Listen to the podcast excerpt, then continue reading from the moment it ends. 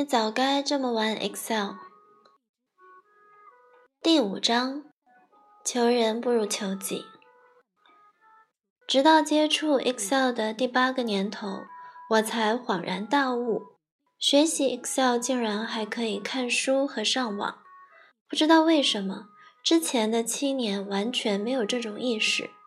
但也正是这段只在 Excel 中自学的经历，让我养成了求人不如求己的习惯，并从中受益匪浅。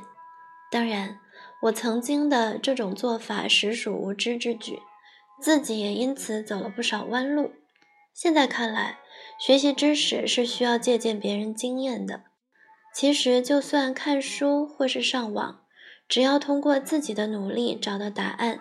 都是求己的作风，而对于求人，我把它狭隘的定义为遇到困难想也不想，张口就问，这是不提倡的。在本章想与大家分享一些靠自己解决问题的态度和方法，这可比多学几十招重要许多。面对 Excel 层出不穷、千奇百怪的问题，只有自立者才能从容应对。第一节，自己琢磨的才是自己的。同样一招，有人学会了一辈子忘不掉，有人一转眼就忘得干干净净。排除记忆力的差异，我认为导致这样的结果有两个重要原因。第一个原因，Excel 是应用性极强的工具，经常使用才能印象深刻。天天被表格折磨的表哥表姐，如果学会了一个救命招，那的确一辈子都忘不了。可如果平时用的很少，记不住也是很正常的。学 Excel 的人总会有一个疑问：到底应该学多少？其实这没有标准答案。让我说，够用就好，只要能满足工作需要。哪怕只会数据透视表，又有什么关系呢？当然，如果有兴趣、有时间，了解多一点一定是好的，但不必给自己太大的压力。另一个原因，自己花时间琢磨来的，通常都记得很清楚，而没有经过思考、张嘴问来的，就会记不住。琢磨招数。不能仅限于满足当前需求，还得多联想。例如，前面讲到 dated if 函数的时候，我就会好奇不满二十四小时会不会算为一天，并动手实验，然后还对 MD 的算法产生疑问。在验证这些想法的同时，我已经将这个函数刻在脑子里了。这与从别人那里直接获得答案是完全不同的感受。寻求解决问题的方法时，也要多琢磨。一般来说，首先必须具备一些基础知识，其次用排除法缩小范围，最后靠实验得出结论。举个例子，如图五杠一所示的数据透视表。数据来源于济南和西安两个工作表，已经检查过原数据中的报废缺陷字段里没有数字，但汇总结果却出现了数字。由于排除了原数据字段内容的错误，我们可以把问题范围缩小到制作透视表的过程。根据已经掌握的在透视表中双击查看明细的功能，我们应该好奇这些数字对应的汇总数是怎么得来的。双击 B5 单元格后，得到如图五杠二所示的明细数据。奇怪的是，与原数据不同，在新建的明细数据中，报废缺陷字段竟然又出现了数字内容。这是一个矛盾的结果，所以我们必须找到该透视表的不同之处。最好的方法是通过数据透视表向导往回看它的设置。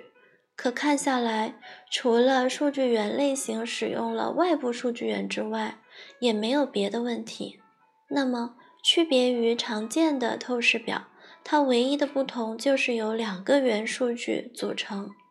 当我们再检查原数据的时候，就发现了问题所在。西安工作表中的报废缺陷字段在 O 列，如图五杠三，而济南工作表中的报废缺陷字段在 P 列，如图五杠四。由于相同字段所处的位置不同，合并后的原数据自然也就出错了，所以才最终造成汇总结果的错误。通过这样一个解决问题的过程，找到问题的根本所在，印象一定是非常深刻的。同样的思维方法还可以用来处理更多难题。第二节，榨干 Excel。我所掌握的大部分知识都是在 Excel 中玩出来的。Excel 其实为我们提供了很丰富的信息和大片的试验场地。只要善加利用，对学习会有很大的帮助。在空白表中尽情放肆，空白的表格是最好的实验场所。不仅地方大，也没有设定好的格式，干干净净的。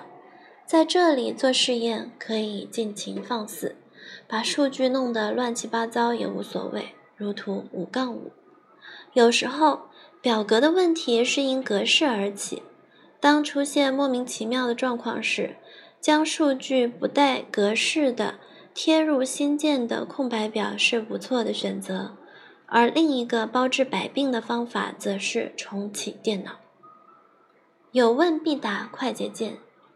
有人说 Excel 中的快捷键太多，记不住。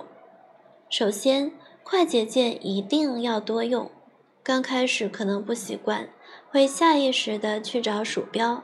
可时间一长，用顺了也就记住了。其次，就算记不住也没关系，可以向 Excel 要答案。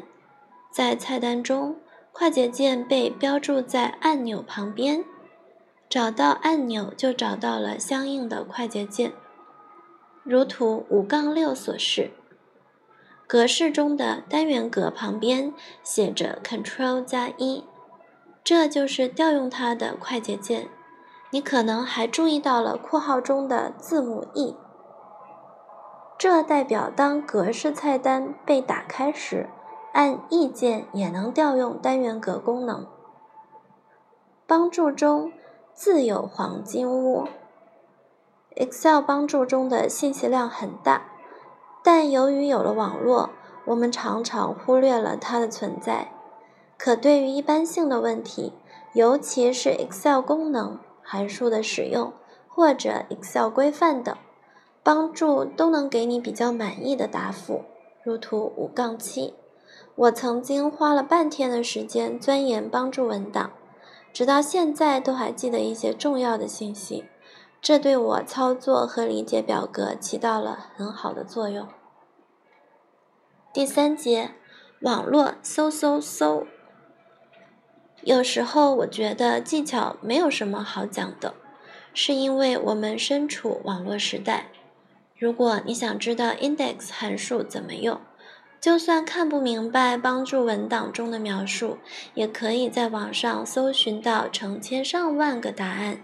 有的答案固然很简单，也许只有一句话，而有的答案可能还带附件，里面有设置好的公式供你参考。通过互联网搜寻答案，关键在于能提出合适的问题，以及甄别有效的信息。提问的时候多用关键字，避免写很长的描述。关键字之间要用空格隔开。例如，想知道如何在单元格内换行，可以输入查找信息，Excel 单元格换行，就会得到许多相关的答案。